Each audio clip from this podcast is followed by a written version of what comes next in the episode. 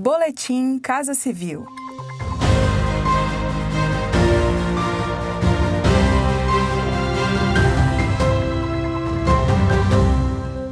Acompanhe as principais ações do governo federal nesta quinta-feira, 19 de novembro. O governo federal tem uma meta para o maior porto brasileiro, o Porto de Santos, no litoral paulista, transformá-lo no mais importante porto do hemisfério sul.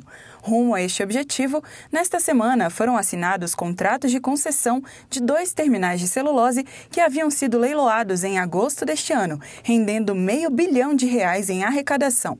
O contrato prevê investimento de 420 milhões de reais ao longo dos 25 anos de concessão, além da estimativa de 7.600 empregos. Quem destaca a iniciativa é o ministro da Infraestrutura, Tarcísio Gomes de Freitas. Santos vai passar por uma revolução com os investimentos nos acessos, né, com os investimentos nos terminais, com essa preparação para o porto do futuro, porque Santos será o maior porto do hemisfério sul.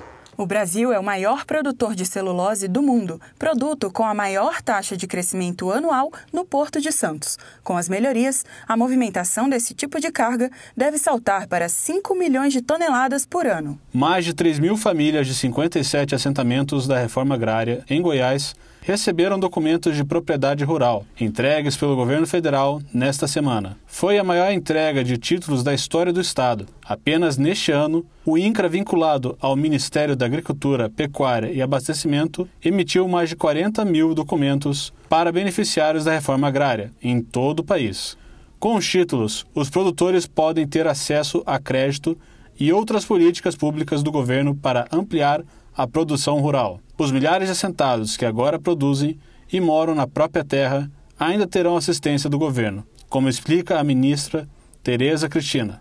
Além desse título, vocês não vão receber só os títulos, vocês também vão receber assistência técnica para que vocês possam produzir ter renda, eliminar o intermediário, chegar lá na ponta e receber o fruto e o suor do trabalho de cada um de vocês. Acompanhe estas e outras ações do governo federal por meio dos canais de comunicação da Casa Civil da Presidência da República. Acesse casacivil.gov.br e siga também os perfis no Spotify, YouTube e Twitter. Este foi mais um boletim Casa Civil.